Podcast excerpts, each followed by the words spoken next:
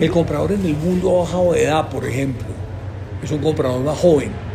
En una época compraban Ferraris personas de 50 años o 45 para arriba.